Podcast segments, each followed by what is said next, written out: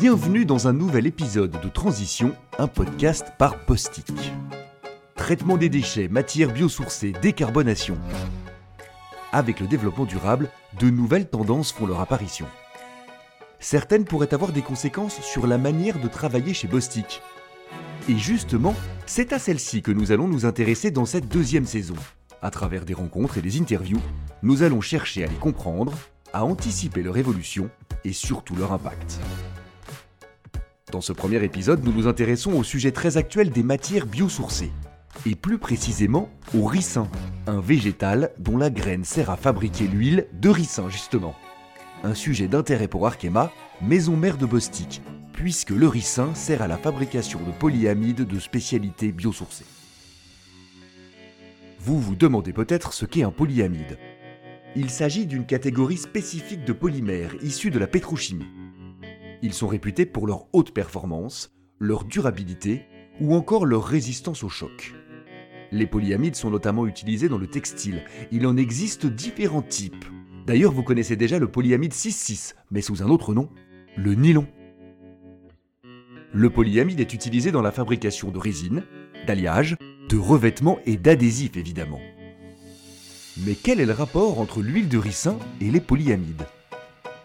Eh bien nous avons rencontré Kevin Hanrahan, Global Chief Marketing Officer pour les polymères techniques d'Arkema, pour en savoir plus sur ce sujet fascinant.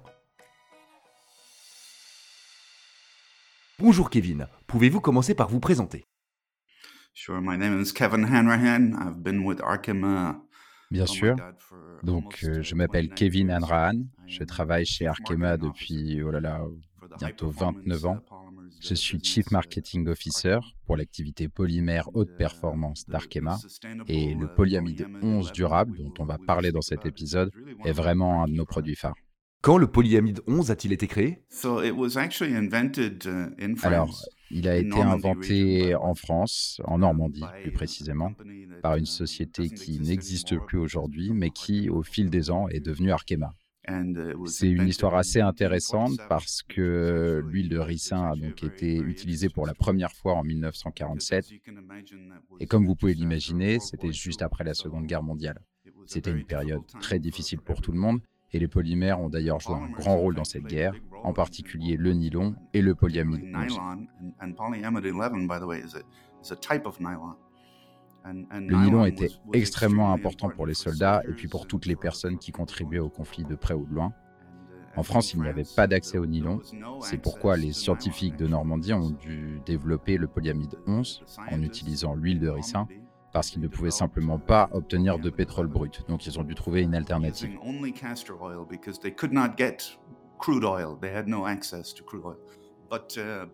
Alors, ce qu'on a appris il y a de nombreuses années, c'est que le polyamide 11 est un polyamide beaucoup plus performant que le nylon.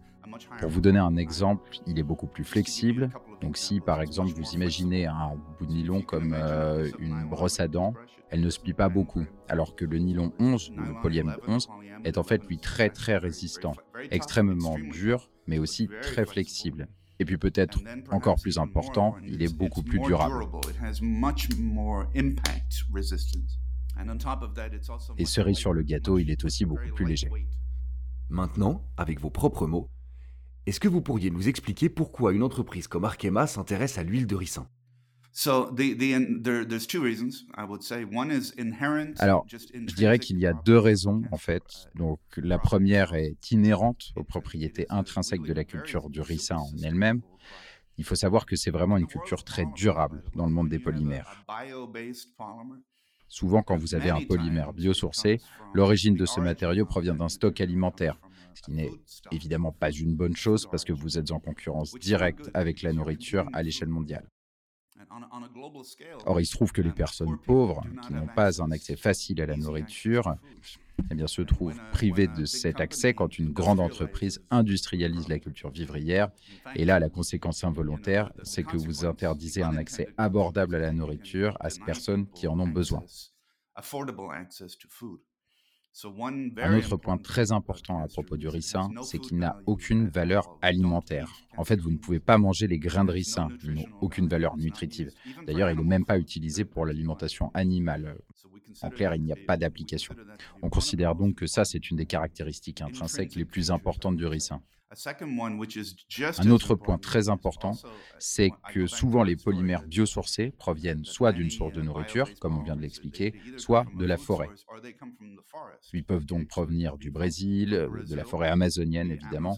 Donc en fait, vous êtes obligé de couper des arbres et vous transformez les arbres en biopolymères. Évidemment, ce n'est pas une bonne chose non plus. La déforestation est aussi une préoccupation majeure.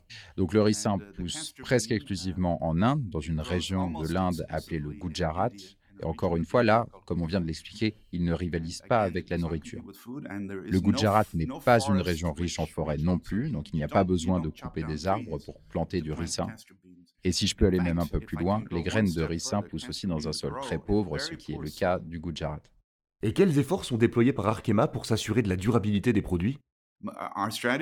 Alors, on est le plus grand consommateur industriel d'huile de ricin au monde et on prend évidemment notre responsabilité très au sérieux. On comprend que ce n'est pas assez de dire Oh, vous savez, le ricin est durable.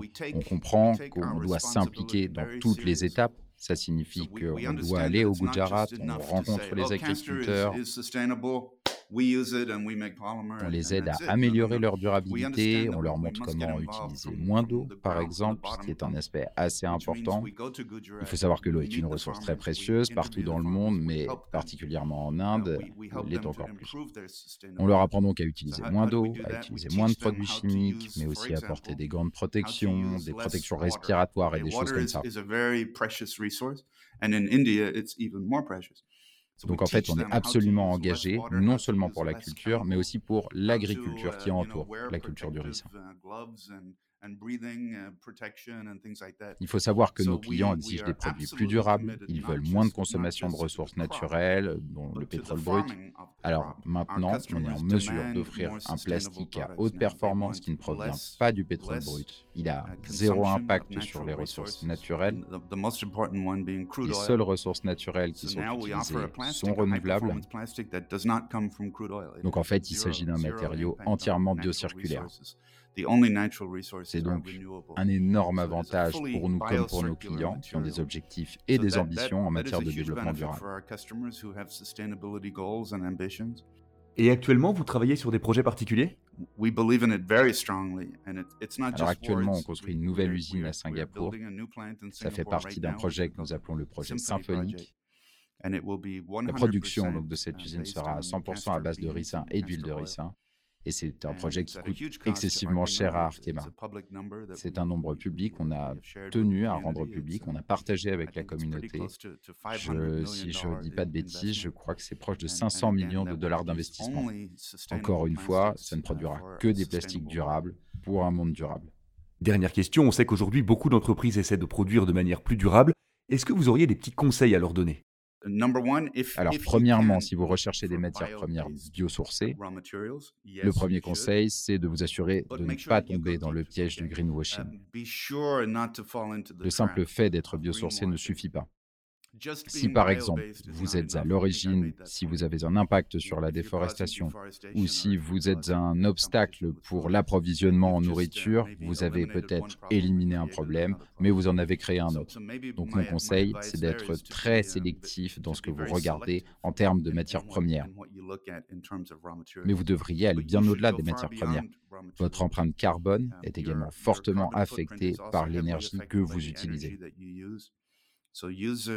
Alors, utilisez des énergies renouvelables, profitez des outils qui existent, et le meilleur outil s'appelle l'allocation de bilan de masse.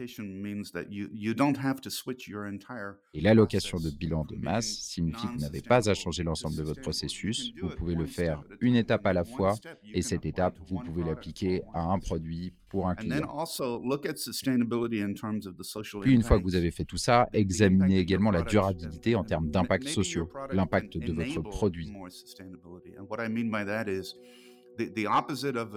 En fait, ce que je veux dire par là, c'est que le contraire d'une société durable, c'est une société jetable. Donc tout ce que vous pouvez faire pour éviter d'être ou de devenir une société jetable, eh ben, au lieu d'une utilisation unique, si vous pouvez créer une utilisation multiple ou si vous pouvez créer un produit qui dure plus longtemps, surtout faites-le. C'est un processus d'amélioration continue. Vous ne déclarez jamais la victoire, vous pouvez toujours améliorer la sécurité des agriculteurs, par exemple. Vous pouvez toujours améliorer la quantité d'eau qu'ils utilisent pour améliorer l'efficacité de leur culture. Vous pouvez toujours enseigner à plus d'agriculteurs. Donc vous continuez à grandir et à apprendre. Et comme il s'agit d'une économie matérielle circulaire, c'est aussi un cycle d'amélioration circulaire. C'était un plaisir. Merci beaucoup pour votre temps. Merci à vous. Tout le plaisir est pour moi.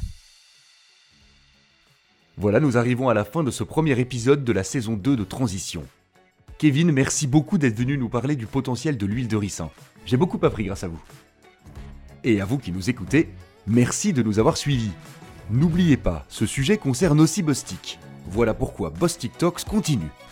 À travers le témoignage d'un speaker, nous essayons de comprendre en quoi chacune des tendances abordées dans Transition pourrait faire évoluer la manière de travailler de la BU concernée.